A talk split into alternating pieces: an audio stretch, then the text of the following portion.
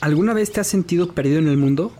¿Sin saber de dónde vienes o hacia dónde viajas? Si es así, seguramente has sentido el mareo de la posmodernidad. Una época confusa en que los valores y tradiciones del pasado se desintegran. Y se reconstruyen para llevarnos hacia un mundo desconocido. Yo soy Juan Pablo Lorriaga. Yo soy Javier Loichter. En este podcast hablaremos de las preguntas que te haces todos los días. Acerca del mundo, la historia, las relaciones y sobre ti mismo. Esto es Náufragos. Una guía para el navegante postmoderno.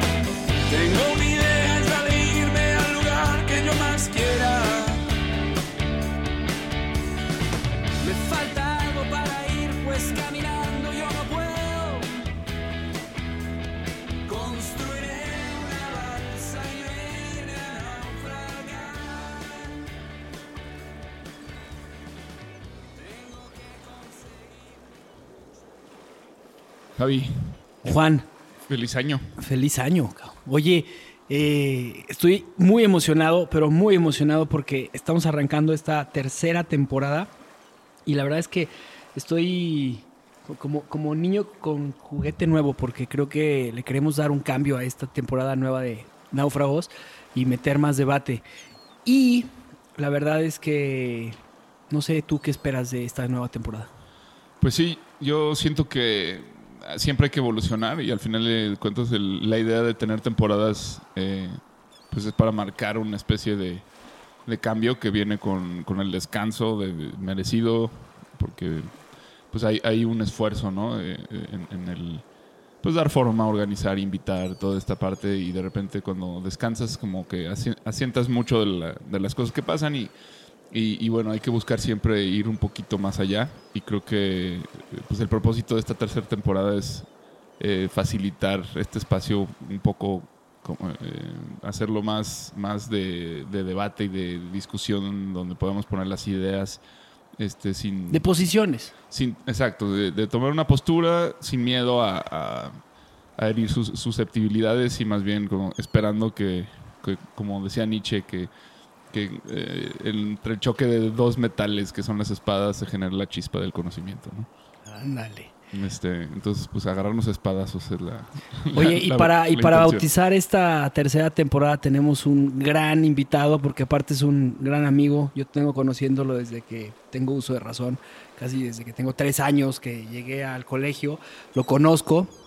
Y lo más simpático de todo es que llegó en un kayak de plástico y a- atrás de él trae un, un Una catamarán, chinampa, una no sé chinampa. ¿cómo le llama? Catamarán sustent- autosustentable. Y pues bueno, eh, él, la persona que tenemos hoy es Raúl Gallardo Flores, nacido en 1982. Es poeta autodidacta, un guionista con demasiada imaginación y cineasta introvertido. En el 2008 ganó el mejor guion corto de ciencia ficción, fantasía en el Action Film on, Fe- on Festival en Pasadena, California.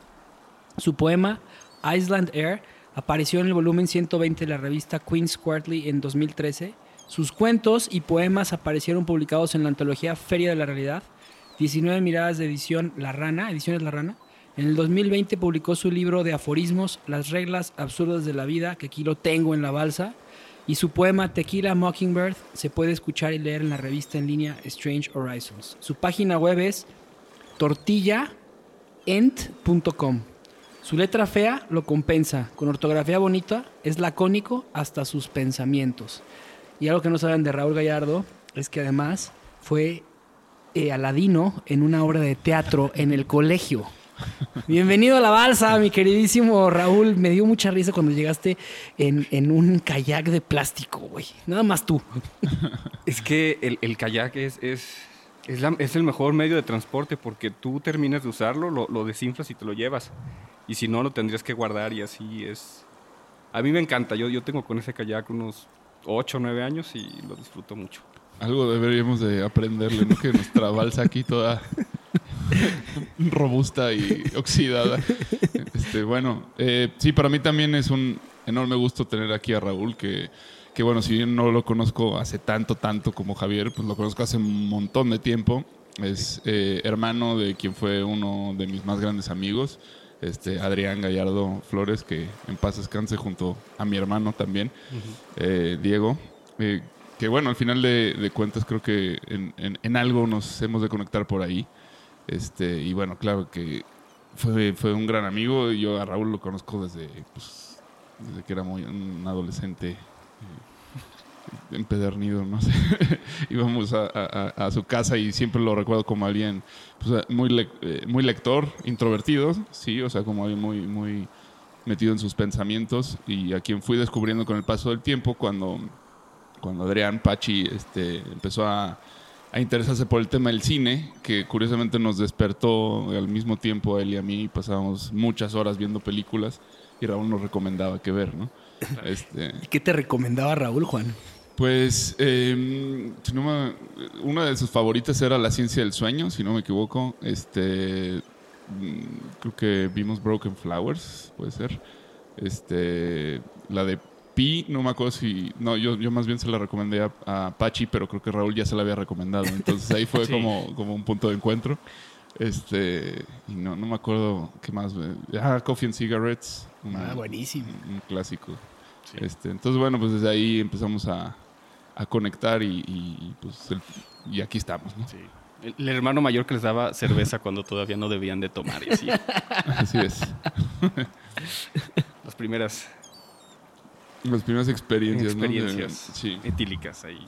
Bueno, pues acá estamos. Oye, y pues el tema que nos, que nos toca hoy debatir y hablar con Raúl, que además de todo lo que acabo de leer, eh, eh, o, o más bien de decirles, él es un estoico, eh, o trata de serlo, porque yo creo que es una filosofía que se, se va construyendo con el tiempo, eh, pero sí, sí te puedes bautizar como estoico, ¿no, Raúl? Sí, yo creo que sí. Pues por lo menos in- intentándolo. Eh, creo que ni, ni- los mismos maestros, ni, Epicteto o Séneca se llamaban, ellos eh, se consideraban como aprendices hasta, su último día. Y pues yo empe- empecé más o menos en, hace 10 años el estoicismo, sí, platicamos es- ese tema, quieren, quieren verlo ahí más o menos cómo yo llegué al estoicismo por eh, eh, justamente en, un taller de, escritura, un, buen amigo, Fernando, me, me recomendó el manual de Picteto y cuando lo leí por primera vez y entiendes este, este, la máxima de ellos que es, lo único de lo que tú puedes controlar son tus pensamientos. Sobre todo lo demás no, no tienes un control y aprendes a aceptarlo es algo que, que para mí transformó mi vida. De tener enojos, de, de estar eh, siempre en discusiones, se, se- se fueron acabando. No, no, no, no te digo que en el primer año, pero sí paso a paso han sido este, cada vez aprendizajes más fuertes hasta yo creo que el de la pandemia el año pasado fue así como el, el examen final de los estoicos, a- de los que seguimos todavía creyendo en esto, entrando en 2021 es porque hicimos bien la tarea. Totalmente, y de, de- este amor al estoicismo que, que salió en alguna conversación que tuvimos tú y yo, eh, me salió a mí una discusión que tuve con Juan la semana pasada en la que yo le decía que me encantaba una imagen que recibí de un, de un otro amigo, buen amigo mío que es Oso Traba, y, y que me la estaban dando y me decía, este, eh, he estado reflexionando mucho en que la felicidad es, eh, es, es- es el punto entre lo que necesitas y lo suficiente, ¿no? Eh, ahorita no recuerdo bien cómo está, ahora se los, se los leo, pero ahí salió el tema y empezamos a discutir Juan y yo y dijimos, a ver Juan, ¿la felicidad es una decisión o es un sentimiento? Y entonces El día de hoy yo quiero platicar con, con ustedes tres sobre la felicidad. Y me gustaría poner sobre la mesa esa pregunta. ¿La, felicidad es una decisión o bien, como dijo Juan en su momento cuando lo platicamos, una habilidad o puntos suspensivos? ¿O qué es la felicidad? Y pues me gustaría pues, contextualizarlo, platicarlo y saber su postura de qué es la felicidad en este debate. Y al final la balsa busca llegar a un punto de encuentro que va después de la posmodernidad, hacia donde queremos llegar y hacia dónde va la felicidad ¿no? del mundo. Yo creo que es un, es un tema que, que además está en el corazón de la posmodernidad, ¿no? El tema de la felicidad es como algo que, pues es, eh, digamos, en otras épocas se buscaban otras cosas, ¿no? A lo mejor los conquistadores este, tenían, o sea, la fe- en su lista de prioridades la felicidad mm, creo que no estaba. O sea, eh, era primero el honor, era la gloria, eran como estos otros valores como mucho más eh, que tenían que ver con, pues no sé, con la humanidad, quizás con la trascendencia, con estas otras cosas. Y siento que actualmente la felicidad es como el valor máximo al que puede aspirar un, individuo, porque al final eh, creo que la posmodernidad lo que ha hecho es individualizar las sociedades. Entonces, ya estos grandes valores que eran el honor, este, la, la- trascendencia, eh, estas cuestiones ya quedan en tiempos pasados mesiánicos, este, de, imperios y estas cosas. Hoy en día la vida parece ser algo mucho más ordinario y este, que, que no tiene que ver con actos heroicos. Entonces, pues el acto heroico es lograr ser feliz en un mundo eh, completamente confuso, ¿no? Eh, que, creo yo, eh, de entrada me parece que es importante plantear cómo ustedes ven ese tema. Yo lo veo de esa forma y, me, gustaría pues ar- arrancar por ahí por- porque creo que de entrada lo, primero que tendríamos que cuestionarnos es si la felicidad es realmente el valor máximo como, hoy se, se predica, ¿no? Yo, yo, bueno, siempre me lo he cuestionado porque viendo los ejemplos de la literatura, cuando lees, eh, yo comentaba Ana Karenina o, o lees al Fausto de Goethe, que unos teniendo toda la vida y, todo lo posible para, para ser felices, sin, sin ninguna restricción al, eh, al respecto, no lo consiguen. Y, a mí fue cuando ahí me, me abrió hacia explorar, decir, bueno, entonces si no es la felicidad, ¿qué sigue? Y para mí, y, y justo es lo que dicen los estoicos, que es conformarse con poco y mejor buscar entonces la paz o, o la paz interior. Porque la felicidad para mí puede ser algo muy ambiguo. Hay, hay personas que la felicidad es ver a su equipo de fútbol ganar cada fin de semana o perder o ser aquí o, o- o tener la octava estrella, como es el caso de la ciudad.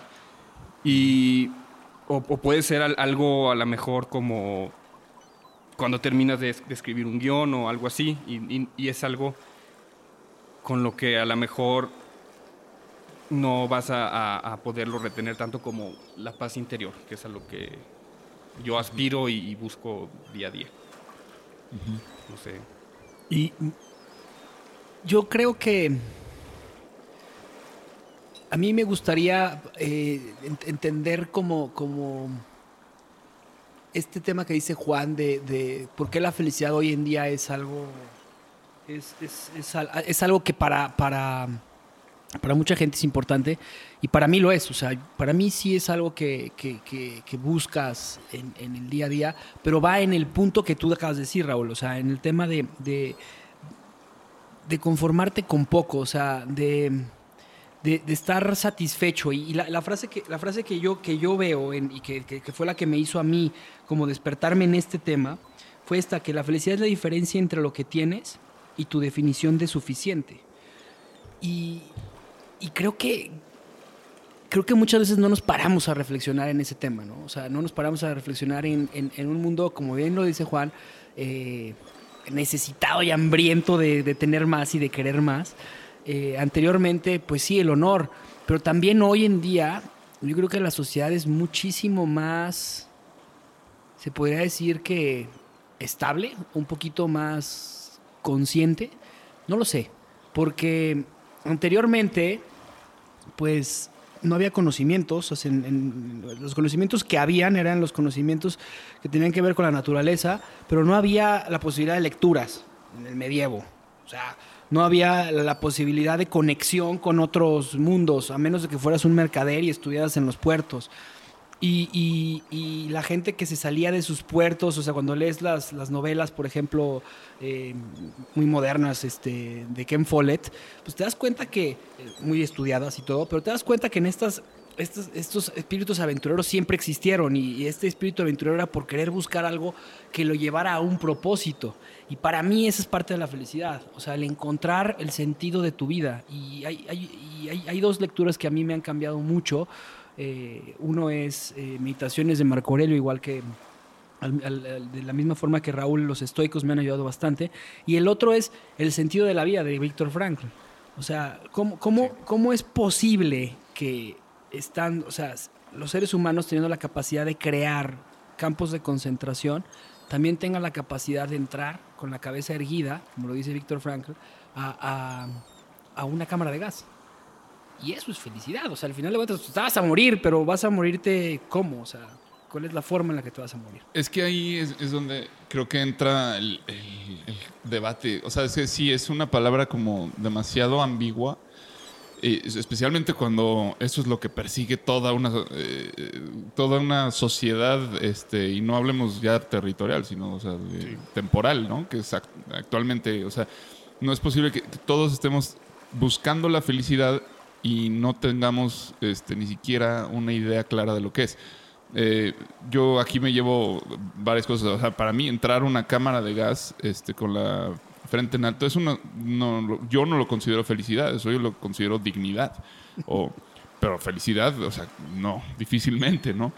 Este, al igual que eh, pues, esta definición que me planteas de, ¿cómo es? De, de- tu definición de suficiente y, ¿cómo?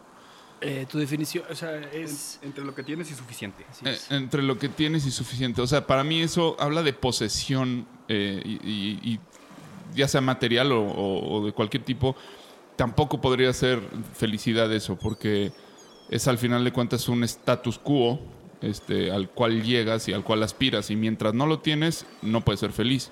Y, y cuando lo tienes, probablemente cambie también. Entonces, este, no sé, o sea, eso es como pues una meta, quizás. O sea, habría que empezar, yo creo, por cada quien ahorita exponer qué es lo que creen que es felicidad y si acaso pues podemos entendernos, ¿no? Este, desde ese lugar. ¿Cómo ves, Raúl? Es que sí, sí es algo que hasta que inclusive tus papás te inculcan desde que eres muy niño de tú, tú sé feliz, hijo, así lo que hagas pero que te haga feliz. Y pues sí, papá, pero ¿qué, qué me va a hacer feliz? Y si ahorita lo que me hace feliz pues es irme con mis amigos a jugar fútbol o... Y, y yo creo que entonces... eh, Sí, o jugar videojuegos, O ¿no? jugar Este, videojuegos, y o puedes sea, que- quedarte ahí en el sillón todo el día sin hacer nada de tu vida y estás feliz, ¿no? Claro, o sea, yo creo que hasta a partir de, lo, de que eres un adulto puedes empezar a, tu búsqueda de la, de la felicidad o bueno, de, de darle una, una definición. Porque antes la mayoría de decisiones están tomadas por ti, pues porque prácticamente tienes que ir a la escuela, tienes que cumplir con responsabilidades de la casa y no es hasta que más o menos tienes la oportunidad de decir, bueno, voy a estudiar esto, me quiero enfocar de, de esto, que, que más o menos como que empiezas a, a llegar a eso, pero... Yo, a- más bien en, en- en buscar una, una felicidad, a mí lo que, lo que me gusta mucho es, es un- unos pensamientos que dice Charlie Munger, que es la, la receta para, la, para una vida miserable. que, que entonces, él, él lo que te dice es, si tú quieres evitar ser, ser miserable o llevar una vida infeliz, en- en- él te habla de no enfocarte en, en el placer hacia, lo- hacia los químicos, vive con envidia y vive con remordimiento. Ok. Te dice, dice- dice, si tú quieres ser, ser infeliz, haz estas tres cosas y te garantizo que, que no, que no vas a... Oye, obtener pero así es como vive muchísima gente. O sea, eso es eh, justamente como está pasando, ¿no? Está interesantísimo. Sí, sí, sí. Entonces, ya desde ahí tú dices, bueno, ok, entonces mientras no haga esto, creo, creo que él tiene razón, creo que, creo que sí se puede llegar a, a- a buscar un poco más de la, la felicidad o, o de estar en paz conmigo, o sea, no, no tener tantos conflictos con la humanidad si vives con envidia o con resentimiento. Yo, yo creo que plantea algo, eh, bueno, justo esta dicotomía que plantea Raúl me parece súper importante de explorar, que esto que llamas paz interior yo normalmente le llamo pues alegría, ¿no? O sea, en el budismo le dirían el, el joy, ¿no? O el, el- el, eh, joy, joy, ¿no? O sea, como o el, el- el gusto de la vida, ¿no? Así como, como le llaman también los franceses, que es este, pues este como... Júbilo. El júbilo, exactamente, que es, eh, eh, es esta capa que te sostiene a pesar de todo, ¿no? De todo lo que pueda suceder. Y, la- eh, eh, y es algo que se siente como interior o que se busca en, en el agradecimiento, en, en el eh, saber valorar tus relaciones, eh, saber saborear el momento, todas estas cosas. Y luego está la felicidad, que es algo como un poco más exaltado, un poco más hacia afuera. O sea, hay como esta distinción en la que no, no queda claro eh, si estamos hablando de lo mismo o no, pero creo que se confunden muy, muy, muy a menudo, ¿no? No sé, Javi, ¿tú qué, qué ibas a decir? Pues yo, fíjate que estuve preparándome porque sabía que la persona que invitábamos a hablar de la felicidad es una persona a la que le gusta em, pues estudiar de lo que vamos a hablar y, pues como somos los tres, ¿no? O sea, entonces eh, estuve leyendo a- a- y escuchando y viendo las tres cosas y en uno de los que recuerdo fue una- un, un filósofo español eh, que da clases ahora en, en- en la Complutense y que, que él decía que para él la felicidad estaba representada en una película este, de uno de tus, eh, de tus grandes, este, los- este español Buñuel, y decía que estaba, estaba representada porque para él la felicidad era, imagínate una carru- un carruaje, ese carruaje está tirado por dos caballos. Y en ese carruaje hay un perro amarrado con una, con una cuerda Ah, sí, Viridiana. Viridiana. Ajá. Y esa cuerda es, es- el perro representa al hombre, el, el- el carruaje representa al mundo, eh, hablando en temas arcai- eh, arqui- eh, de arquetipos, y la cuerda, la longitud de la cuerda representa la felicidad. Y, y- y para mí esa parte creo que me, me dejó pensando y, y me dejó reflexionando en lo que, en lo que para, o sea, ¿qué es la felicidad para, para, para mí? Para mí la felicidad tiene que ver con las decisiones de lo que, de, de- de- de tu sentir. Tú dices que para ti la, la- la- el júbilo, la alegría, para mí esos son sentimientos y son sentimientos pasajeros. O sea, el sentimiento, la- o sea, el, el tema, el, el estar feliz, que es como, podría ser como un estado, eh, es, es un estado que, que ya lo dijo Raúl, es un estado de paz mental, es un estado en el que no me debo nada ni le debo nada a nadie. O sea, no, todo lo que tengo lo puedo controlar, o sea, puedo controlar mis pensamientos y es algo como, ahorita me acaban de mandar un meme en la mañana, simpatiquísimo, que decía, este, voy a posponer todos mis pendientes. Y el cerebro contesta, no. Y entonces, eh, dice, el cerebro contesta sí. Y entonces eh, vuelve a poner atrás. Pero me voy a preocupar porque pospuse todos mis pendientes. Muy bien. Entonces, es lo que acaba de decir Raúl. O sea, quieres ser infeliz, pues no te responsabilices de tus decisiones. Y punto, ¿no? Entonces, yo siento que la, que la, que la felicidad para mí es un estado de que se genera a través de una, de una práctica y creo que estoy de acuerdo contigo en que es una habilidad porque se va entrenando. O sea, eh, de, de pequeño eres feliz con lo pequeño que tenías y con lo poquito que tenías porque no conocías más. Conforme vas llenando tus sentimientos y tus, tus necesidades y tus carencias y, y te vas dando cuenta que, ah, es que para ser feliz tu papá te dijo que tenías que tener el coche último modelo hasta que lo logras. O tenías que tener 50 mil dólares como ahora en la nueva serie de Minimalist en, en Netflix, que se la recomiendo, y que habla de eso, habla de lo impresionante que es lo que está pasando en el mundo, que es los papás y la gente, dice, es que necesitas tener un sueldo de 50 mil dólares al año. Y entonces te estás generando una necesidad, pero lo que te genera felicidad, al final de cuentas, son las pequeñas cosas que, para dejar de dar choros, porque me estoy mareando con yo mismo y estoy navegando demasiado, es esta es cuando tus eh, una frase de José Casas que ya estuvo aquí que me fascina es cuando tus valores y tus acciones están alineadas a lo que verdaderamente quieres. Para mí eso sería felicidad. Ok, que es propósito de vida al final. Claro, día, por eso te ¿no? dije sentido de la vida. Sí, sí, sí. Pero ¿a poco puedes estar feliz todo el tiempo? No, no, claro que no. Por supuesto que no. Pero entonces también la felicidad es algo pasajero. O sea, es algo que dices, bueno, lo, lo tengo en este momento y luego ya voy a caer. O, o, o cómo. Eh, Es que justo ahí es donde yo pienso que, eh, que- que la felicidad se trata más bien de una habilidad y que no es, no es, o sea, lo que importa realmente es el júbilo. ¿sí? El júbilo es esa capa que le permite al, al condenado a muerte llegar con la frente en alto.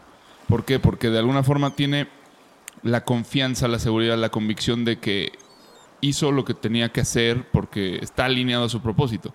O sea, él, él- decía Camus, ¿no? Aquello por lo que vale la pena vivir también es una excelente razón para morir, ¿no? Claro. Entonces, si, si tienes tu, tu- tu causa bien, bien encausada y trabajas en pos de ella, eh, el júbilo es como una consecuencia. O sea, es, es tú, au- aunque te estén pasando cosas terribles, eh, puedes descansar ahí adentro. Ahora, la felicidad tiene que ver con la capacidad de, de- de, pues, de reírte, ¿no? Y la capacidad de, sobreponerte a, a esas dificultades, ¿no? Eso es la, en la vida es bella, porque es una cosa muy diferente morir con la frente en alto de, de forma digna que realmente tener la capacidad de reírte en un campo de concentración, ¿no? Ese es, eh, que claro, es un extremo, es una cosa muy dura, obviamente, pero creo que hay gente que puede hacerlo. Ahora, Y ahí es donde creo que entra el tema de la habilidad. O sea, ahí Roberto Bellini, que hace una interpretación extraordinaria en esa novela. eh, o sea, estamos viendo que él trata de hacer feliz a su hijo, pero es muy probable que él no estuviera feliz. O sea, el papá eh, preocupado por todas estas cuestiones, pero lo único que estaba buscando era generarle un propósito a su hijo de que era Vele el lado positivo a la vida y, y no busca, o sea, no te enfrentes a este mundo tan crudo a una edad tan corta. Y eso, pues es sumamente estoico, eso es sumamente, eh, vale, o sea, es increíble, sí. pero justamente respondiendo yo, ahora sí que en mi derecho de réplica a- al Sí, tema sí. de la, de la de que si la felicidad es algo pasajero, por supuesto. Y, y si, y si alguien estuviera feliz todo el tiempo, pues estaría en un, en un ambiente psicótico totalmente. O sea, probablemente estaría disasociado y, y probablemente sea el guasón, ¿no? Porque Claro. eso sería alguien todo el tiempo me- completamente feliz. Pero creo que como bien lo decía este filósofo eh, español, eh, que decía que es como una cuerda, sí, es un sub y baja, y es un sub y baja en el que eh, puede ser que en el momento más bajo recuerdes qué es lo que verdaderamente te hace feliz. Y es este transductor que te hace decir, ok, estoy en mi momento más bajo, pero voy hacia allá. Y entonces estás en este momento que de repente vuelve a entrar el júbilo a tu vida. Y me gusta, tomo tu palabra, me encanta lo que estás diciendo. Este, y, y- ya. Es que si, tú lo... Yo me hacía la pregunta de, bueno, a ver, ¿qué personas tú podrías considerar que son felices? Así dije, y tratas de, de indagar y dices, a ver, vamos a, a- pensar en celebridades, en deportistas, en, eh, en te- emprendedores, y no te podría con la certeza decir si esa persona es feliz o no porque no conozco todo su contexto. Es más, yo ni siquiera puedo decirte si, si mi pareja, si mis hermanos, si mis padres son felices, porque muy a duras penas puedo decirte si yo soy feliz o, o- o no. Entonces, es algo que, que a mí me, me llama la atención decir, bueno, no, no- podemos decir ni siquiera que otras personas en, en la humanidad son felices o, o no sé. Sí, creo que sí es algo muy, muy complicado, pero a ver, yo, yo quisiera proponer eh, que, que revisemos a, a un filósofo este, eh, pues, griego eh, de la Grecia antigua y pasando por eh, Fernando Sabater, que menciona algo muy interesante, eh, que, es una idea muy simple, muy, muy, muy sencilla. Dice, cuando las necesidades no son satisfechas, se convierten en frustración. Cuando las necesidades son satisfechas, se convierten en placer. Entonces aquí la clave de la felicidad me parece que tiene que ver mucho con el placer. Que el júbilo o el joy o la paz interior nada tiene que ver ahí. ¿Sí? La, la paz interior tiene que ver con la conciencia, tiene que ver con, eh, con la alineación hacia el propósito, con este, el saber que estás haciendo lo correcto, eh, tener paz, básicamente, eh, como, como quieras. Pero la felicidad yo creería que tiene que ver con otra cosa, que tiene va alineada al placer. O sea, cuando alguien dice yo estoy feliz es porque está experimentando placer. Las veces que nos hemos sentido felices es, es porque de alguna forma hemos satisfecho una necesidad. Sabes que gané finalmente este, el, contrato que estaba buscando. Este, por fin tengo novia. eh, por fin sucedió tal cosa. eh, y, eso tiene que ver con la satisfacción de una necesidad, que es lo que Sabater dice que es placer. ¿ok? Ahora, eh, eh, placer eh, ahora el placer es, es am- es amplio también, porque el placer lo podemos aterrizar a- a, pues, a- a lo que puede ser desde una eyaculación, ¿no? Algo muy concreto, muy físico, que, que, tam- que- que tampoco sería a lo que nos estamos refiriendo, sino tiene que ver con, con la vida, tiene que ver con, con esta- este nivel ético del, del logré eh, satisfacer una necesidad, ¿ok? ir al baño, cuando tienes muchas ganas de ir al baño, da placer y eso te hace sentir muy bien. Este, etcétera, etcétera, ¿no?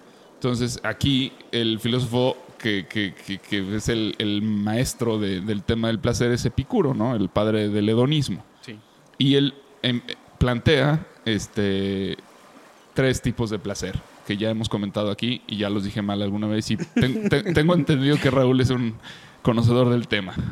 Entonces me gustaría De Epicuro. así. Sí, sí, que, que- que entremos como, como a- a- al asunto de, de- de explorar esa parte, porque creo que ahí, desde ahí es de donde, desde yo, donde yo diría que la felicidad es una habilidad, porque tiene que ver con, con conocer los tipos de placer, cuál es alimentar y cuál es este, eh, trabajar y cuál es dejar, ¿no? O sea, es, es por un lado, es, es un tema de de buscar una satisfacción, pero también es, está la parte este, ascética.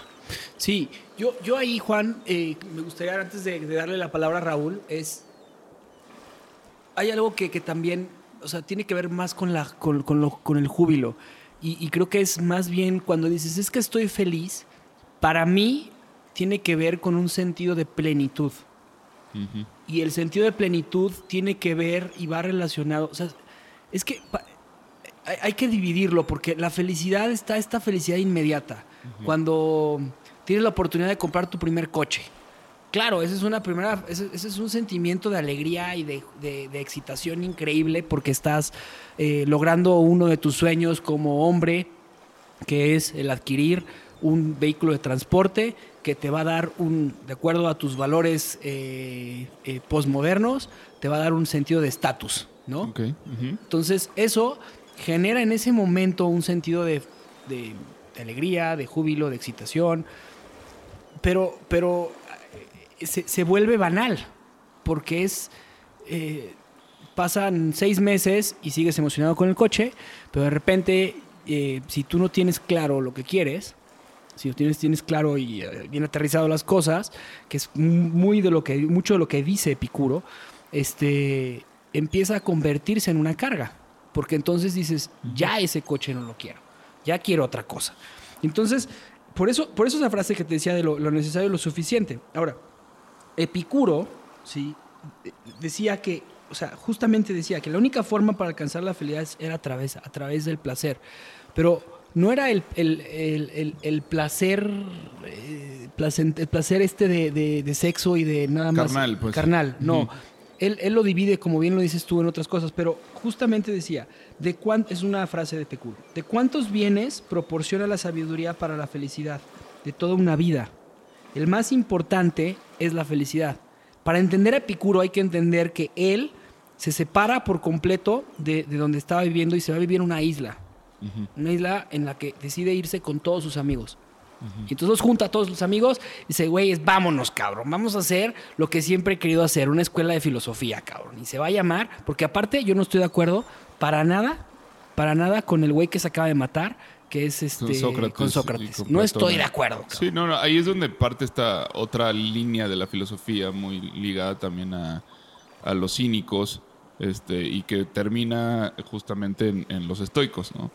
Pero yo, yo, cre- yo creería que es Epicuro quien hace como ese desprendimiento, este, que dice, o sea, la filosofía debería buscar por este otro lado, no, no irse por la cabeza y la razón y estas cosas, sino más bien hacia un dominio de- de- del cuerpo y del conocimiento de, las necesidades más puras, humanas, ¿no? Entonces, él clasifica como estos tres tipos de, de deseo, ¿no? Que son los, este, Bueno, Epicuro dice que, que son tres deseos. Son el, el primero que es natural y necesario. El segundo que es algo natural pero innecesario. Y los que son ni natural ni necesario, pero ocurren como el resultado de una opinión sin fundamentos o sin, sin un peso. Sí, que en este caso, como quien dice, pues ahí es donde, donde ahorita estamos como muy confundidos. Yo siento por eso que es muy importante Epicuro en este sentido. Cuando hablamos de, del coche, que dices, Javier, este, ¿de qué estamos hablando? ¿De qué tipo de placer? Es, de entrada es no natural. O sea, No un natural y es innecesario. Bueno, puede ser necesario. Puede ser es- necesario en, en el mundo actual, ¿sí? Entonces, Epicuro decía que, que los, los naturales necesarios hay que, hay que no solo mm, procurarlos, sino gozarlos. Gozarlos en el máximo eh, nivel que puedas, ¿no? Buscar la máxima capacidad de, de- de- de gozo. Y eso te trae felicidad.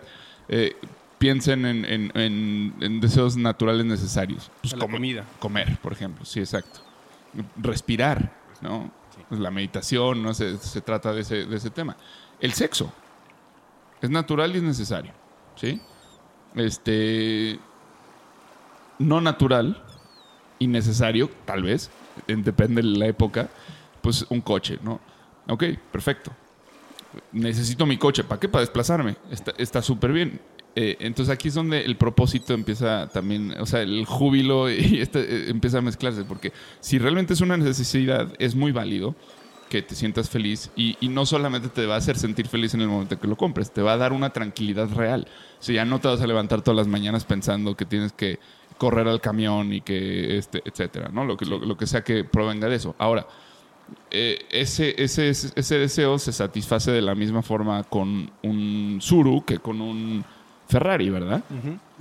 Pero entonces, este, ¿en qué momento deja de ser eh, necesario? ¿Ok? Ese, esa- ese mismo ejemplo puede ser uno u otro. O sea, no natural, no necesario o mm, eh, no natural, necesario. ¿Ok? En el sentido que eh, un coche te sirve, pero no necesitas comprarte un Ferrari para, para ir a trabajar, ¿verdad? Pero a lo mejor, bueno, estás en un círculo social que todo el mundo tiene carrazos y que si no, no perteneces. Ahí es donde ya deberías empezar a cuestionar tu vida, porque creo que te está llevando mucho hacia el lado de lo no necesario y no natural, ¿no? O, o qué tal si ahorita te cuestionan que no tengas un carro eléctrico o uno que sea este, amigable con el medio ambiente? Como tu, como tu catamarán. Claro, así como el cama- catamarán autosustentable, que es... Que, que yo y Greta, o sea, bueno, somos los principales promotores. Ahí, ahí por si quieren, luego les pasamos información de dónde los pueden adquirir. Entonces, bueno, eh, creo que esta, esta eh, como guía, como para explorar, me parece muy interesante, porque Epicuro dice, ok, están estos tres. El, el primer tipo, natural necesario, hay que buscarlo en exceso y gozarlo en exceso. El segundo, el no necesario, el no natural necesario, hay que vigilarlo, hay que tenerlo este, con... Pero, pero ojo, Epicuro decía que en exceso, pero de la forma más simple. ok. Eso era bien importante. Ahí ya te estás metiendo al estoicismo, que, que- que es- Sí. que está interesante, pero sí. Ajá. O sea, sí, goza la comida, pero gózala de una forma simple. Y eso me recuerda, perdón que me cambie de tema, pero me recuerda a una, a una de las... eh, algo muy simpático en el mundo es que Sam Harris tiene unas meditaciones en la mañana cuando te despiertas o cuando te vas a dormir. Sam Harris es uno de los, Sí, de los este, ateo ateos más impresionante. sí. impresionantes que hay en el mundo, pero está increíble y me lo mandó hoy mi hermano en la mañana para recordatorio de, o sea, todo tiene una finitud, todo se acaba, ¿no? Y, y cuántas veces las cosas que se acaban, que a veces no son necesarias, pero que son, eh, se podría decir que son lo que le dan sentido a tu vida, como por ejemplo que tu hija te diga, ya no sabo, en vez de decir ya no sé, cuando todavía están muy chiquitos, en el caso de Raúl me va a entender perfectamente, y tú automáticamente dices, se dice ya no sé, pero te quedas callado y lo disfrutas. Pero va a llegar un momento en el que tú le vas a decir a tu hija, se dice ya no sé, y ese momento va a ser el último momento en que tu hija va a decir ya no sabo. Y entonces su meditación va en eso, va en las últimas cosas y en que tienes que aprender de estas últimas cosas de forma muy sencilla. O sea, recordando que todo tiene una finito, o sea, una fin, un, es finito, pues, o sea, es- se acaba. Sí, y y que creo que ahí está la magia de lo que está diciendo, porque al final del día, o sea, dice, el tema radica en la capacidad de apreciación que tengamos, mucho más que en, en las cosas en sí, ¿no? Así es. Y eso es lo que hay que buscar, y por eso dice, pongan atención a estas cosas, o sea, si, se- si se trata de ser, de apreciar y de... y de y de aprender a poner atención a- al placer y, a- y vivir el placer a- al máximo, pues empieza por lo natural necesario, ¿no? Este, y cuida mucho de lo no natural necesario y abstente de lo no natural no necesario. O sea, creo que es, es, una guía es una práctica. guía muy, muy, muy concreta, muy sintética que, que, que nos puede llevar a la felicidad. O sea, eh, más allá del tema del júbilo. Que, que, que, que obvio, el, el júbilo creo que va más por lo estoico.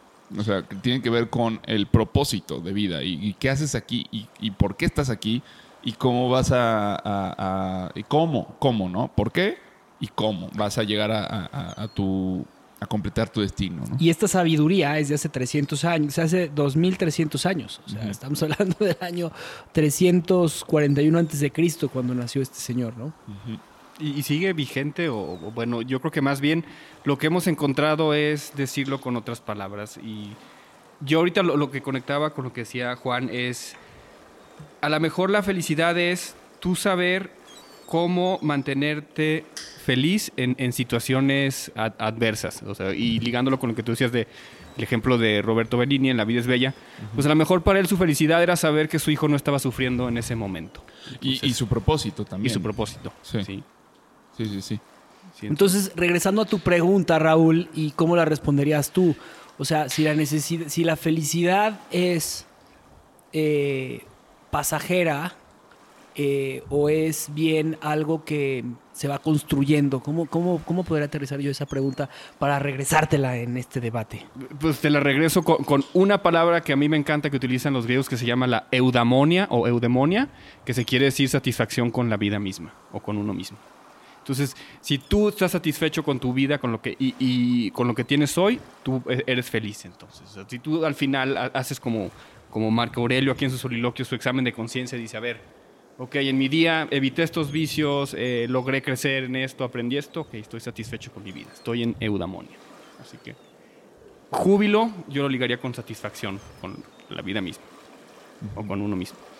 Ahora, ese trabajo de satisfacción y de eudamonia em, tiene que ser una habilidad. Yo sí estoy de acuerdo en que la felicidad es una decisión, porque tú tienes que decidir con qué eres feliz.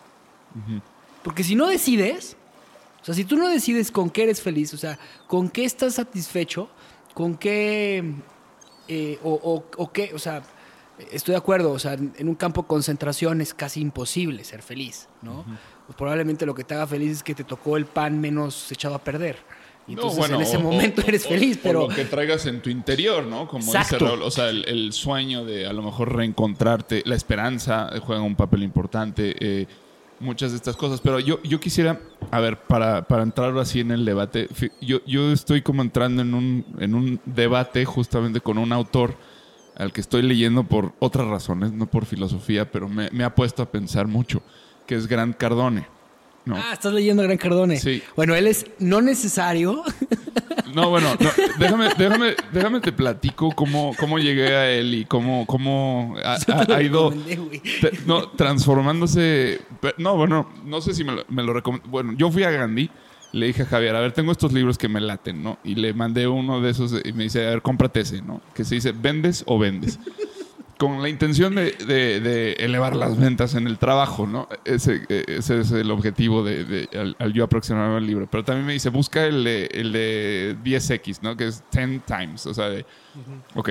No, no estaba, total, lo encontré en Audible, que, que lo había estado escuchando Javier, y lo empecé a escuchar recientemente. Entonces, a- primero te platico, empecé a leer el de Vendes o Vendes, sin saber quién es Grant Cardone. A mí, de entrada, el nombre me sonaba así como un, un señor de los 50, o sea, como... este, Italia- un italiano neoyorquino en Bronx que Ajá. la hizo, la rompió vendiendo alcohol. Sí, sí, sí. en Entonces yo me- me imaginé a un, a un viejo sabio, ¿no? Entonces empiezo a leer lo que dice y realmente me encantó, me, me gustó mucho porque empieza, eh, empieza a hablar como de la felicidad como una habilidad, justamente. Dice, o sea, es que la, la felicidad depende de que te salgas con la tuya, de que logres tus objetivos. Y, y no hay mejor herramienta para eso que vender. O sea, las ventas son la, la, la- la habilidad más importante porque con eso vas a conseguir lo que sea. Y todo el tiempo tienes que venderle a otros y venderte a ti mismo ideas, ¿no? Esto me pareció fascinante, o sea, de- digno de, de un filósofo griego, cabrón. y dije, pues sí, por supuesto, o sea, es, es una gran, es un gran punto, o sea, Pero peligroso, ¿eh? Es peligroso, Es ¿no? muy peligroso. Y, y él mismo dice, o sea, tú te tienes que convencer a ti mismo irracionalmente de que lo que tienes es lo mejor del mundo, ¿no? Este, para, para poder vender. Y para venderte a ti mismo la idea de tu propia felicidad. Esto es interesantísimo. O sea, dice, o sea, como, ¿por qué observarías los detalles negativos que hay en tu vida, en tu mujer, en tus hijos, en todas estas cosas, cuando puedes enfocarte en lo positivo y si eres lo suficientemente insistente, te vas a convencer. Y cuando te convenzas, vas a estar seguro de que tienes la mejor vida. Y, y entonces va- vas a empezar a venderte, a venderte. Y de esa forma vas a conseguir todo lo que tú te propongas. Esta idea me pareció de mucho valor Extraordinaria. de mucho, mucho valor. Por otro lado, empiezo a escuchar este otro libro que, que- que habla de que todos tus objetivos que tengas los tienes que multiplicar por 10 para que se cumplan. Es decir, si tú quieres este, ser el mejor vendedor de la cuadra, tienes que pensar eh, a la décima potencia. No, entonces te tienes que ir a ser el mejor vendedor del mundo. o sea, ese debe ser tu objetivo para que por lo menos llegues al mejor de la cuadra, ¿no? Pero ahí en ese libro ya no me, eh, ya no me gusta porque empieza a caer en este discurso muy postmoderno de lo, de lo que es la felicidad. Es olvídate de todo, vacíate de cualquier tema de paz interior y, lo importante no es el camino, sino... eh, eh, eh, dice, todo eso es, es basura, o sea, quítate esas ideas, tú lo que tienes es que comerte al mundo, es, es- es, ya sabes, este... y no, no, no, aquí es donde yo, yo, yo, yo pongo la línea, ese libro a mí ya no me interesa. Este, me quedo con el otro, me quedo con el tema de, Vente- de- vende aquí, vende- de- de- de vendes o vendes, que me parece muy interesante. Pero eh, justo me, me- me pareció in- interesantísimo cómo ahí está este, como, como este debate, ¿no? O sea, entre que, que una cosa suena muy, muy lógica y muy, eh, o sea, me parece muy bien, ¿no? Que tú te convenzas a ti mismo de que tienes, o sea, de que te enfoques en lo bueno que tienes y, que eso te ayude a, obtener tus objetivos. Pero por otro lado, esta idea como de, del mesianismo eh, como estrategia para salirte con la tuya, pase lo que pase, y, te olvides de vivir, y te olvides de estar presente, y te olvides de tu paz interior, y te olvides de, de que hay más cosas en la vida que conseguir, sali- que salirte con la tuya, justamente, ese es el peligro, ¿no? E- Eso es, yo siento donde, donde, ok, quizás te vuelvas muy hábil para eso, y te, tal vez eh, consigas muchos Ferraris y muchas mansiones y Y tu jet, que siempre Y- se presenta jet. con su jet. pero esa persona no es una persona feliz, en, en mi punto de vista. No sé qué piensan.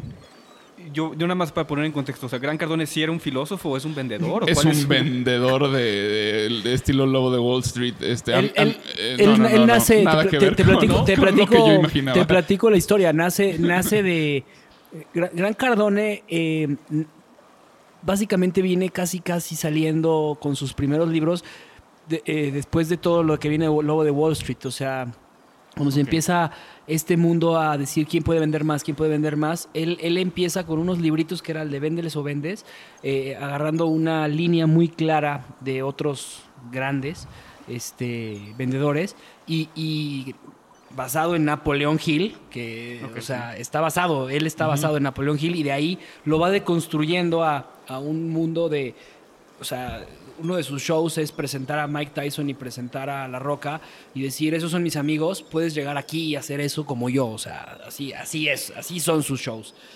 Y es un cuate que a mí me gusta leer eh, con sus debidas dimensiones porque te aterriza en lo que, en lo que está pasando allá afuera, pero también te recuerda dónde están tus límites. Y, y está, a mí a mí me gusta, me gusta leer. Sí, y es un exponente como de, de- de este...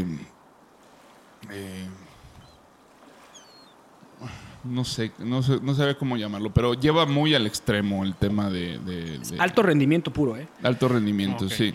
Y, y- y creo que ahí está el meollo de la discusión de lo que representa la felicidad eh, hoy en día, porque estamos en medio de un sistema que es el capitalismo.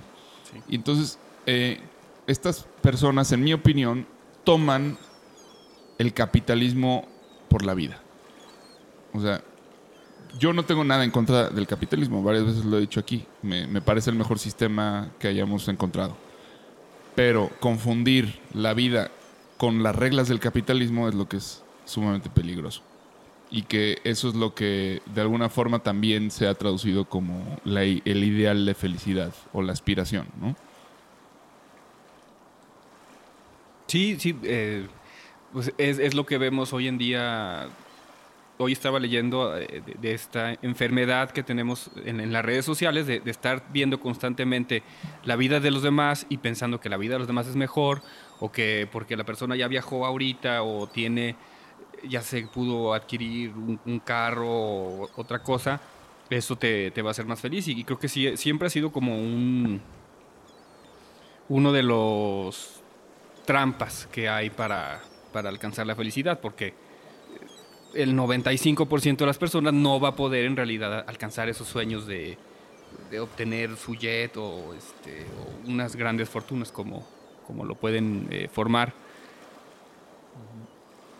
Pero se me hace, que yo estoy de acuerdo el el capitalismo no, no es, no es, es, el sistema menos malo que, que tenemos y, y yo creo que la, filosofía o, enseñar a las, a personas decir, mira, tú confórmate con, con lo que puedes tener o, con lo que tienes actualmente y con eso aprende a ser feliz, sería como la, a lo mejor la guía o, la, la dosis para combatir este deseo de véndete o a, a lo máximo o alcanza el mayor objetivo. No sé.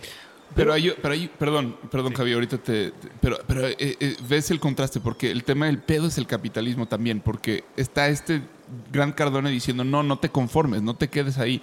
Eso es lo que el sistema quiere que tú creas, para que te quedes ahí y existan otros que son los ricos. Y es todo el tiempo esta lucha de las, de las castas, ¿no? Eh, perdón, Eso, eso, Juan. O sea, este tema de las castas. O sea, a ver, la otra vez escuchaba yo a Carlos Muñoz, eh, que es uno de los gurús de las finanzas aquí en más México. que de ¿no? las castas, de las clases. O Eso, sea, ca- el- cambiamos el sistema de castas por el sistema de clases. Por eso, pero Sí. es el, el- el, eh, Gran Cardone es el típico, igual que Carlos Muñoz, que ataca por completo a los, a los este, godines, pero los destruye.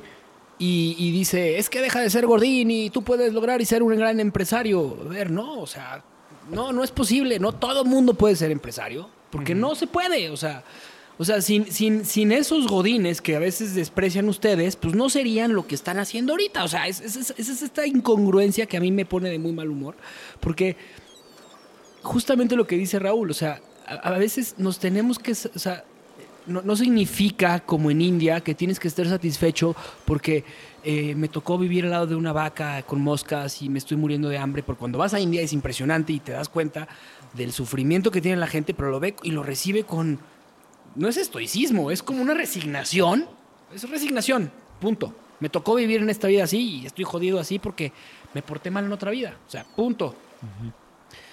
Tampoco se trata de eso, porque tú puedes controlar eso. O sea, tú puedes, o sea, en un mundo como el actual, puedes controlar dónde estás. O sea, puedes controlar, claro, no vas a ser Carlos Slim, no. Pero no tienes que ser Carlos Slim. O sea, tampoco el mundo te va a aguantar que todo el mundo sea Carlos Slim. Imagínate nada más. O sea, imagínate. Claro, y, creo que ahí está la distinción del, alto rendimiento, ¿no? O sea, si lo llevas a... eh, o sea, digo, son, como atletas de alto rendimiento y, y- y sacrifican su felicidad por una felicidad que ellos este, consideran mayor, quizás, que es este, el éxito, ¿no? Es que su felicidad es el éxito. Sí. Entonces, no sé, para los estoicos, su felicidad es controlar lo que pueden controlar. O la- o la es- paz es interior, ¿no? La disciplina, ¿qué es eso? La paz interior. Sí. Entonces eso, o sea, para un budista, Raúl antes de, de entrar al tema decía que a él le gustaría hablar del tema de, de Buda, ¿no? De cómo eh, este tema de la infelicidad, o sea, me parece interesantísimo. Eh, eh, ¿Cómo, o sea, todo mundo tiene derecho a ser feliz? Sí, todo mundo tiene derecho a ser feliz porque pues tú lo decides, no, no, no está dictado por nadie. No que, en el caso de lo- del budismo, pues es, es completamente lo opuesto, que, que tiene que ver con desprenderse del deseo. O sea, no es la definición de Picuro, eh, no es mucho menos la de Gran Cardone. Este. es to- todo lo opuesto y también es una búsqueda de la felicidad, ¿no? O sea, es- es- es- sí, sí es un tema complicado. Y, y- y- y, por ejemplo, o sea, y aquí es, lo curioso del enneagrama, ¿no? Trayéndolo así como de, de la nada. Pues sí, como que los eneatipos buscan la felicidad en distintas cosas, ¿no? O sea, el, el eneatipo 5 la busca en el conocimiento. El 2 en ayudar, como yo. El dos en el- ayuda. El, el, el 9 El 9 en, en el, de- en el desapego, justo el budista es el 9. Este, el 8 en, el conquistador. Este, este, en, sí, en llegar, imponerse y establecer la justicia, ¿no? O sea, y, pero bueno, hay que distinguir entre propósitos y, lo que puede ser la felicidad. Y, y al final, pues creo que estamos llegando, no sé, a la conclusión de que no hay o sea, digo, no hay, no hay ninguna definición, pero ¿podríamos generar un acuerdo o no podemos? Pues yo antes de generar un acuerdo, me gustaría como que, que- que preguntarle a Raúl esto, o sea, ¿todo mundo tiene, tiene el derecho a ser feliz o tiene que haber infelices en este mundo para que haya un equilibrio? O sea, eh, ¿es el yin y el yang o, o es el, el- no sé, no sé, ¿qué, qué- qué opinas tú de eso? Bueno, nada más antes, aclarando lo, de Buda, y bueno, para, para dar el contexto, por si eh, aquí el auditorio no, no lo sabe, cuando Buda era niño, vivía dentro de un palacio y su padre se encargó, dijo, yo no quiero que mi hijo sea infeliz, yo no quiero que vea nada de sufrimiento, entonces lo voy a aislar completamente de, de cualquier dolor o, o de cualquier mala experiencia de su vida. Y lo que esto lo llevó es a que más tarde este niño, cuando crece, sale de ese palacio y comienza a ver pues, la realidad, com- comienza a ver este, la miseria, todo, todo lo que hay alrededor. Y es cuando él encuentra la, la iluminación, si no más o menos me, me equivoco. Entonces, para. Sí, y un tiempo después se tuvo que escapar, ¿no? Como, Sí. sí, sí. Como que dijo: "E- esto no puede ser eh, tanta felicidad o, o estar, vivir tan aislado, que a veces yo creo que es lo que pasa. Y ahora sí, Javier, ya respondiendo a si todo el mundo tiene derecho a ser feliz, yo te diría que sí. No es, yo creo que es como la, la lucha que, con la que se tiene en que la gente decide ser infeliz. Yo, yo sí estoy convencido en, eso, no es ellos mismos se sabotean o, o- o- si no lo ven directamente pensando eh, en, en su al- algo en el subconsciente los hace que se, que se saboteen para, para ser infelices o, o que teniendo todo no, no, no alcancen la, plenitud y no sé por qué ahorita se, me viene a la mente eh, empezar en Barack Obama, a lo mejor porque leí eh, estas reflexiones que él tenía de, su, de su mandato y decía que él, a pesar de tener las decisiones más difíciles en su vida o en, o en un día complicado, como eran a veces los temas de la guerra, su compromiso era que él a las seis y media tenía que estar cenando con su familia. Y él basa es- esto como su fundamento para decir, pase lo que pase, yo voy a estar aquí, voy a poder hablar con mi esposa, voy a poder este, pasar el tiempo con mis hijas. Y creo que ahora sí lo, lo pongo a, a cuestión, que creo que él sí es una, una persona que me atrevo a decir que es, es y sigue siendo feliz. Y Barack Obama pudo y, y yo no puedo. Está cañón. Y algo muy simpático, una, una anécdota muy interesante de Barack Obama eh, con Hillary Clinton, que es muy interesante, eh, que la cuenta, de hecho, Hillary Clinton en su biografía, es que va eh, a preguntarle a Obama, ella acostumbrada, siendo una mujer sumamente uno, perfeccionista, eh, va y entonces Obama la cita y le dice, usted es la secretaria del Estado, entonces necesito que me ayude con esto. Y, empieza, y Obama se empieza a explayar. Y entonces Obama, eh, Hillary Clinton le dice, eh, Mr. President, eh, usted me citó por 15 minutos. Ya terminó porque ya se le acabaron su tiempo. Me retiro. Se quedó frío Obama. Frío. Entonces entendió que estaba trabajando con un uno y de ahí en adelante las cosas funcionaron muy bien porque Obama es completamente extrovertido y todo lo que tú quieras y no tiene agenda y esto, el otro, pero sí tenía agenda con lo más importante y eso es, yo eso es a lo que quiero llegar de acuerdo, o sea, el acuerdo que quiero llegar en la balsa es eso, o sea, a que examinemos, que bien lo decía Epicuro, examinemos nuestra vida y qué es lo que nos hace feliz. Porque para esta plática yo escuchaba un TED Talk de una monje budista y decía, la pregunta más fácil para saber si eres feliz es pregúntate hoy, en la noche, ¿tuviste un día feliz? Si la respuesta es sí, ¿por qué fue un día feliz? Si la respuesta del por qué fue un día feliz te satisface, entonces síguelo alimentando. Y entonces es este como ejercicio budista que decía la, la- la monje, este, que me pareció sumamente interesante, porque al final de cuentas es una decisión. O sí, eh, y, y más que habilidad, yo cambiaría incluso ya la palabra que yo en, el- en ese momento te dije, que te la dije muy a bote pronto. No es una habilidad, es algo que se cultiva. Es algo que, que- que- hay que cuidar. Algo que, o sea, un- y cuando hablamos de cultivar, pues nos vamos a las plantas, ¿no? O sea, es algo que, hay que ser pacientes con ello para que crezca. Hay que eh, permitirle que, reciba la luz que necesita, hay que darle el agua que necesita, hay que este, cuidar las plagas, hay que cuidar un montón de cosas para poder tener un, un buen árbol frutal que, que- que dé buenos frutos, ¿no? Entonces es, es algo así. Sin embargo, ¿qué es esa agua? ¿Qué es esa luz? ¿Qué es esa plaga?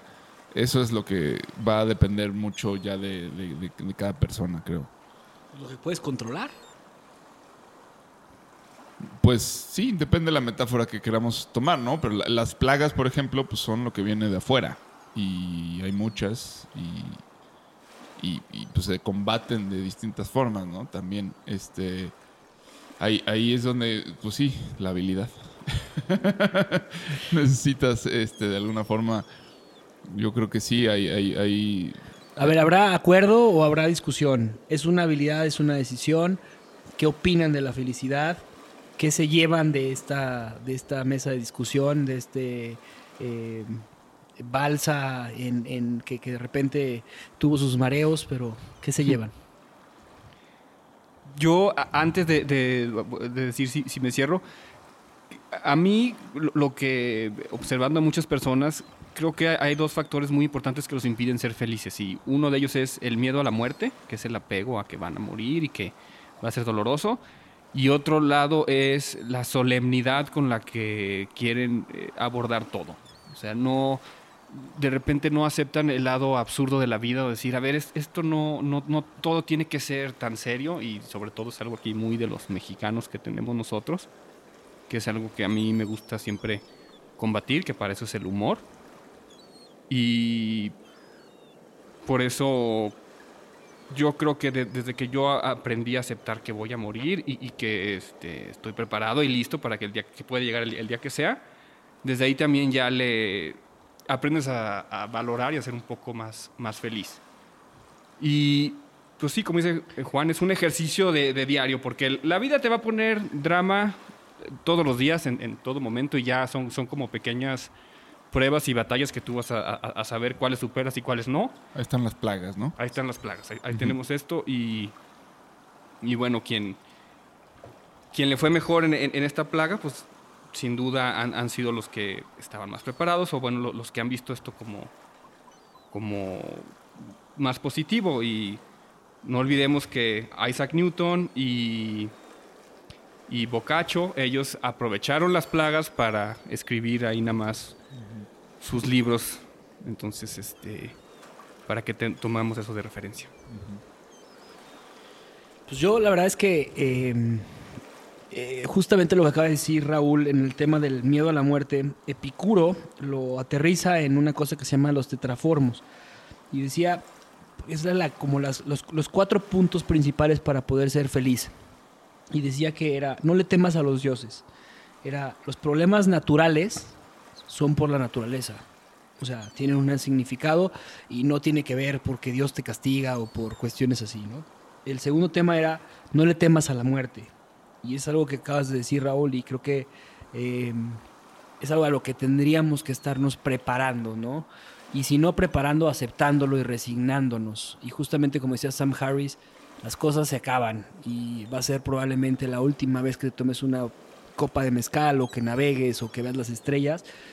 Disfrútalo y disfrútalo con el no necesario, pero con el necesario natural, ¿no? Lo placentero es fácil de conseguir y, y sí, cierto, está en las cosas sencillas, está en comer una buena aceituna, en, en tener una charla con ustedes, en disfrutar las cosas, en abrazar a tus hijos. Y finalmente decía él que lo doloroso es fácil de superar. Y decía, y, esto es algo que nos cuesta un chorro de trabajo, porque todo dolor es pasajero, pero nos da mucho miedo. Entonces, eh, yo sí creo que estoy en una batalla continua todo el tiempo en el tema de la felicidad, en el tema de, de las cosas, teniendo la vida más extraordinaria, como dice Gran Cardone, porque la tengo, sinceramente tengo una vida extraordinaria por lo que se me da y lo que tenemos y las cosas que hay hoy en día. Tenemos, o sea, en una pandemia con salud, ni siquiera me he enfermado y tocamos madera, como dirían los filósofos más antiguos. Pues estamos aquí, o sea, mucha gente se ha muerto y, y- entonces tenemos una vida extraordinaria, pero también tenemos una mente increíble. O sea, y cualquier temita que me pongas en cuestión de, eh, no sé, de conseguir a veces el flujo que necesita la empresa o el que necesita la familia, me pone muy preocupado y entonces empieza a acabar la felicidad, ¿no? Entonces, eh, o, o no- o- o más que la felicidad, se empieza a terminar la, la alegría y el júbilo porque empieza a caer pero eso alguna es- situación. Eso es tu naturaleza de, de- de hombre, creo, llegar a ese punto. Y, y- y justo es lo que dice Sabater. O sea, pues depende del resultado, este, si es felicidad o es tristeza. O sea, esa es una necesidad. Tú necesitas satisfacer esos, esas necesidades de tu familia y tu empresa. Si las cumples, va a haber placer. Si no, va a haber frustración. Y eso es tristeza. O, o sí, Alegría. Sí. Eh, que es el. Que, que, bueno, habría que pensar también en el opuesto a la felicidad, ¿no? Eh, que yo creo que es un, es un tema que no tocamos, pero me parece importante. Si estamos buscando una definición de lo que es la felicidad, podríamos también buscar en su opuesto. Si decimos tristeza, entonces la felicidad es un sentimiento, ¿sí? Que, que se equilibra junto con el otro. Pero si decimos a lo mejor este apatía, ya estamos hablando de otra cosa. ¿no? Es como de desconexión o así. Eh, yo, para llegar a mi conclusión, que está lejos de ser la última, este, yo creo que yo voy a priorizar el, el- el- el júbilo sobre la felicidad, en, en el sentido de que es más importante. Sí lo creo más importante. Creo que es más importante saber por qué estamos vivos y, por qué luchamos, aunque eso implique dolor, aunque eso implique sacrificio, aunque eso implique este, lo que sea, que la satisfacción eh, de los deseos, ¿no? que para mí eso en este momento es, es la felicidad. Ahora, si puedes lograr ambas cosas, que creo que es algo increíble que nos permite esta época, y por eso es un, quizás un tema tan eh, Recurrente. recurrente y debatido y tan confuso, es porque actualmente podemos aspirar a ambas cosas, este, pues vas por las dos, ¿no? Y en ese sentido, diría una frase que siempre desde chico me ha llamado la atención, que es atáscate que hay lodo. Profundísima, profundísima. Eso quiere decir que le entres a la- o sea, gózala, Claro. gózala. Eh, eh, y no es fácil, ¿eh? es muy difícil, es muy difícil. Y sobre todo cuando tu vida empieza a, a- a no ser solo tuya, ¿no? Y ustedes que son padres de familia, me imagino que tienen mucho más claro esto que yo. Eh, porque no, cuando, cuando empiezas a compartir tu vida no es tan fácil atascarse. Y hay que buscar atascarse. Creo que es importante. Yo, yo me quedo con una, con una, perdón por interrumpirte al final, pero me quedo con una ilustración de Raúl en su libro que, que me parece que es, es como muchas veces es, es, es este eh, paradoja de la, de la felicidad. Imagínense una, una, una pizza o un, un lugar italiano donde venden comida italiana y entonces el amigo le pregunta al otro amigo y le dice, ¿qué vas a pedir esta noche? Y el otro dice, fettuccine al ajo. Y en eso contesta el amigo, eso es lo que pides todos los días, ¿no te aburres? Y contesta el amigo, probar algo que, me, que no me guste me parece un mayor riesgo.